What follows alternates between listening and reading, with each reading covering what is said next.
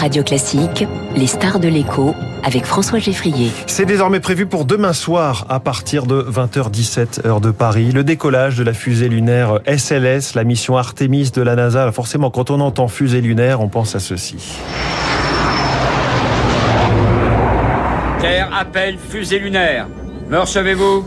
Voilà plusieurs minutes que nous les appelons sans arrêt, je n'y comprends rien. Tonnerre, pourvu qu'il ne leur soit rien arrivé. Allô, allô, ici la Terre, répondez Alors demain, euh, la Terre n'appellera pas la fusée lunaire puisqu'il n'y aura personne à bord pour le moment. Bonjour Philippe Baptiste. Bonjour. Bienvenue sur Radio Classique. Vous êtes le PDG du CNES, l'agence spatiale française, 2 milliards et demi euh, de budget, 2500 personnes. Pourquoi une telle mission euh, sur la Lune nous fait encore rêver en 2022, 53 ans après les premiers pas d'un être humain sur la Lune? Alors effectivement, hein, ça fait 50 ans qu'on n'est pas retourné sur la Lune, euh, mais c'est une mission qui est fondamentalement différente de ce qu'on faisait il y a 50 ans. L'objectif là de la mission euh, Artemis, enfin plutôt je dirais, devrais dire des missions Artemis, puisque c'est tout un programme qui va se dérouler sur la prochaine décennie, c'est non seulement d'aller sur la Lune, mais c'est d'y rester. Et c'est ça, c'est ça qui change fondamentalement par rapport à tout ce qu'on a pu faire et tout ce que les plus, les plus âgés d'entre nous ont, ont, ont, vécu euh, comme moi euh, au moment de, au moment de, des, des, des missions, des missions Apollo. Euh, là, vraiment, on va sur la Lune et on va y rester. Donc, ça veut dire que l'objectif, c'est bien d'avoir une base et c'est d'être capable de vivre sur la Lune durablement. Alors, l'objectif, pourquoi est-ce pourquoi est-ce qu'on veut aller sur la Lune et pourquoi est-ce qu'on veut y vivre durablement? Eh ben, d'abord, on veut euh, on veut apprendre un certain nombre de choses, c'est-à-dire qu'on veut apprendre à fabriquer du carburant, fabriquer de l'oxygène. Pour ça, on va utiliser euh, les ressources de la Lune, c'est-à-dire euh, ben, d'abord euh, l'énergie solaire qui va être Oui. disponible, l'eau, les, de l'eau, rigo- oui, ça. les régolithes. Oui. Donc euh, ça veut dire qu'avec tout ça, on va être capable de fabriquer de l'oxygène, des carburants. Et ça, ça va nous permettre de réfléchir aussi comment on va faire pour partir de la Lune pour aller sur Mars peut-être demain. Donc c'est une espèce de, c'est à la fois une, dans, dans le grand schéma de l'exploration, c'est euh, euh, une espèce d'étape intermédiaire absolument indispensable. Et c'est ça qui est Il y extraordinaire. a quand même une grande part de, de géopolitique dans cette mission, comme dans les années 60. Alors bien sûr, ce que j'ai décrit là, c'est l'exploration, mais il y a aussi plein d'autres euh, enjeux derrière hein, qui motivent ces, ces investissements qui sont absolument considérables.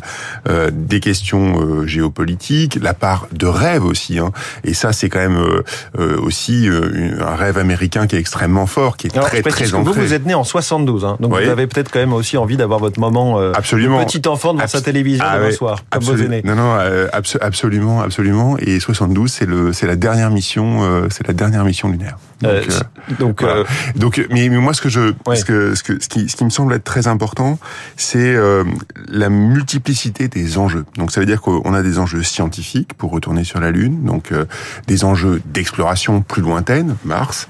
On a des enjeux, comme vous l'avez tout à fait mentionné, géopolitiques. Il y a une course entre les États-Unis et la Chine, de la même manière qu'il y avait euh, précédemment une course entre la Chine, entre les États-Unis et, Et l'Union soviétique. soviétique. Euh, Il y a aussi des enjeux qui sont vraiment mais consubstantiels à ce que sont les États-Unis, cette espèce de, de désir de conquête, hein, d'exploration, qui, est perçu de manière très différente en Europe, mais qui aux États-Unis est vraiment très très fort. Hum. Euh, et puis euh, il y a euh, il y a aussi des enjeux économiques. Et ça c'est quand même fondamental, c'est quand même très très nouveau. Les enjeux économiques, c'est toute l'économie, euh, j'aurais envie de dire, allez, lunaire qui est en train de se construire. Alors cette économie lunaire, c'est quoi? Bah, C'est à la fois toute la chaîne qui va permettre d'aller sur la Lune avec des investissements qui sont des investissements publics, mais aussi des investissements privés. Et puis un très large appel justement ben, euh, à des entreprises privées qui vont contribuer. Donc c'est Airbus. Airbus fait par exemple euh, le, le, le, le module de service qui est utilisé euh, dans, dans la mission. on présente ça un petit peu comme la salle des machines de cette fusée, Exactement. ou plutôt de, de, ce- de cette capsule où seront des astronautes américains. Exactement, Ouais. qui, qui produit à la fois l'oxygène, qui va produire l'énergie, qui va produire enfin plein de plein de choses absolument Indispensables. Mais c'est pas que Airbus évidemment, c'est des constructeurs américains, c'est SpaceX sur d'autres morceaux du programme, etc. Donc on voit bien qu'il y a, il y a un- il y a un formidable, une formidable mobilisation des industriels du spatial. Mais au-delà de ça, et c'est ça qui est très intéressant, c'est qu'il y a aussi beaucoup d'industriels qui sont pas des industriels du spatial, qui s'intéressent à ce qui est en train de se passer sur la. Lune. Pourquoi? Parce qu'en fait, demain, si je fais un tout petit peu c'est même pas de la science-fiction parce qu'on est en train de parler des prochaines années. Qu'est-ce qui va se passer? C'est-à-dire que vous allez pouvoir aller à- pour des pour des prix qui sont qui seront relativement modestes à la fin. Vous allez pouvoir installer un laboratoire dans un environnement qui est un environnement de microgravité ou de gravité qui est plus faible. Alors que ce soit euh, euh, que ce soit sur la station dans une station spatiale qui tourne autour de la Terre ou que ce soit de, demain sur la Lune, et vous allez pouvoir faire de la recherche et du développement, voire éventuellement de la production d'un certain nombre de matériaux, par exemple, que vous ne pouvez pas produire sur Terre. C'est quand même à 400 000 km, tout ça, ce dont on parle. Euh, c'est une mission de la NASA, on l'a dit, les Européens participent au, programme. Est-ce que ça veut dire qu'on espère un, un, siège pour une ou un astronaute européen dans une future mission habitée Ah oui, bien sûr, oui, oui. On est, nous, on est, on est convaincus, euh, on est convaincu qu'on aura un astronaute européen, euh, probablement un, un, avec un peu de chance un Français qui sera, qui sera, qui sera sur la Lune. Croyant les chances de Thomas Pesquet. Oui, bien sûr, bien sûr. En tout cas, en tout cas, on fait le, on fait le maximum. Thomas Pesquet est non seulement quelqu'un qui techniquement est absolument exceptionnel, euh, qui, a, qui, a, qui a été un, un astronaute remarquable et très apprécié de nos, de nos, de nos collègues de la NASA, et puis qui en plus de ça a une passion et une capacité à communiquer sa passion qui est extraordinaire. Alors on voit bien les, les ambitions de la NASA, retourner sur la Lune, tenter d'aller sur Mars. Quelles sont les ambitions françaises, le CNES dans cette partie euh, de, de, de, poker ou de billard euh, dans l'espace Alors, la position, euh, bon, d'abord, je pense que ces, ces questions d'exploration, c'est des questions qui coûtent. Enfin, on, on, est en train de parler quand même malgré tout encore de très très gros budgets. Et Artemis, c'est 92 milliards de dollars. Hein. C'est ça, voilà. Donc, ça veut dire que grosso modo, les investissements pour SLS simplement, donc le, le lanceur, c'est une vingtaine de milliards pour le développement, et puis chaque lancement, c'est 4 milliards de dollars. D'accord. Donc on est quand même en train de parler de sommes qui, sont cher, voilà, qui sont absolument extraordinaires. Mais enfin, il faut pas oublier non plus que euh, du temps d'Apollo, hein, si on revient 50 ans en arrière, euh, du temps d'Apollo, les États-Unis consacraient plusieurs pourcentages de leur PIB ouais. au programme Apollo. Hein, c'est ce qui est, ce qui est absolument, voilà, ce qui est absolument démentiel. Donc maintenant, c'est quoi les ambitions aujourd'hui de, de l'Europe et de la France sur ces questions autour de l'exploration? Alors, si on fait un tout petit pas de côté, euh, en fait, on a fait un choix en Europe puisque c'est vraiment, c'est vraiment, il y a une dimension européenne qui est évidente. C'est pas un pays en Europe qui qui va qui va aller seul sur la lune. Euh, on a fait un choix qui est un choix de, de concentrer nos ressources relativement peu sur ces questions d'exploration et beaucoup sur d'autres sujets du spatial. On a fait des lanceurs, on a fait des programmes de télécom qui font qu'aujourd'hui, ben, nous avons, euh, par exemple, nos deux grands champions que sont euh, Thales Alenia Space et puis euh, Airbus Defence and Space, qui sont euh, qui sont les, les, deux grands champions industriels mondiaux des télécoms. Mmh. Je veux dire, enfin, des champions incroyables. C'est vrai aussi sur l'observation de la Terre. C'est vrai sur un certain nombre de sujets qui, qui sont à la frontière entre la défense et le spatial. Donc, on a vraiment fait un certain nombre de choix. Et on a choisi de pas aller trop sur les questions d'exploration. On y allait, on l'a fait. On a fait des programmes de coopération ouais. avec les Russes, avec les Américains, mais relativement un petit peu en retrait parce que ça coûtait très très cher et que globalement on avait fait un choix qui était un choix raisonné et, et très et très efficace. Une fois de plus, c'est pas on n'a pas de pétrole, c'est on a un petit peu moins de budget. Du coup, ça nous force à être plus malin. Exactement. On a fait on a fait un, on a fait des choix stratégiques, c'est-à-dire qu'on a décidé de voilà. Euh, et en particulier, c'est ce qui fait aujourd'hui de nous ben, les champions sur les télécoms, sur l'observation oui. de la Terre, etc.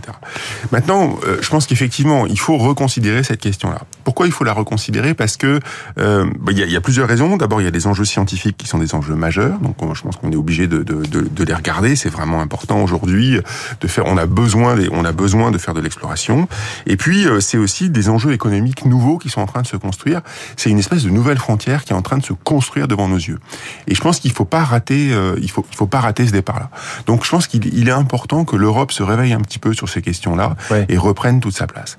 Alors c'est d'autant plus vrai que on a parlé de sommes qui étaient considérables pour le programme complet euh, de d'Artemis, ouais, hein, bien sûr.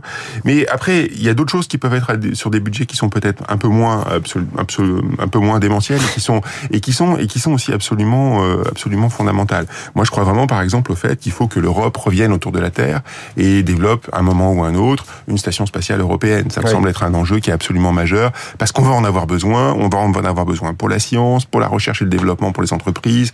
Et voilà. Donc c'est vraiment, c'est vraiment, et c'est des choses qui deviennent à des coûts qui sont aujourd'hui très abordables et qui n'ont rien à voir avec ce qu'on a connu précédemment. Le lanceur emblématique, euh, dernière question, c'est euh, Ariane. Où en est le développement d'Ariane 6 Alors Ariane 6, on est vraiment en toute fin de, en toute fin de développement et normalement le premier tir d'Ariane 6 devrait arriver dans les, dans les, dans les mois qui viennent. J'aurais envie de dire. Euh, allez, premier semestre. euh, Pas premier trop de retard supplémentaire prochain. Non, il y a toujours un peu de retard. Vous voyez, en fait, un premier lancement, c'est toujours une un épisode compliqué. Si on regarde SLS, hein, ce, Oui. ce- ce gigantesque lanceur, lui aussi a pris énormément de retard, énormément de retard. Et puis, bon, le premier tir, c'est encore toute une histoire. Donc voilà, faut être confiant. Et moi, je suis très confiant. Je crois vraiment à l'avenir d'Ari- d'Ariane 6. La confiance de Philippe Baptiste, le PDG de la, la NASA française, le CNES. Notre star de l'écho, merci beaucoup. Excellente journée à vous. Et puisqu'il est 7h21 et que nous avons retrouvé François Vidal, François, je vous repose cette question.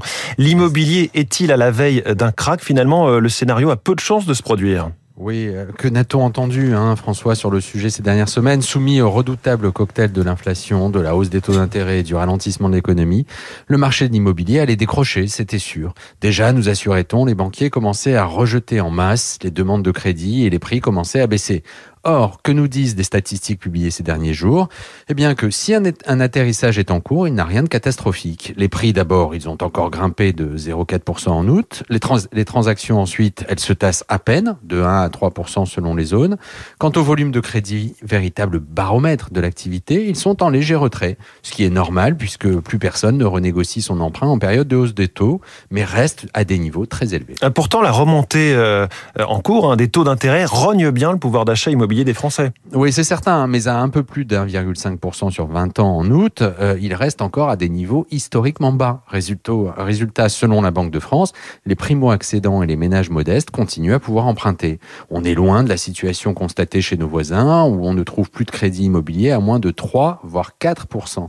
En fait, comme à chaque période de forte tension économique, le marché de l'immobilier résidentiel français atterrit en douceur, faisant la démonstration de sa robustesse, une solidité qu'il doit au triptyque des emprunts à taux fixe d'une durée maximale fixée à 25 ans et dont les échéances ne doivent pas dépasser 35% des revenus des ménages emprunteurs.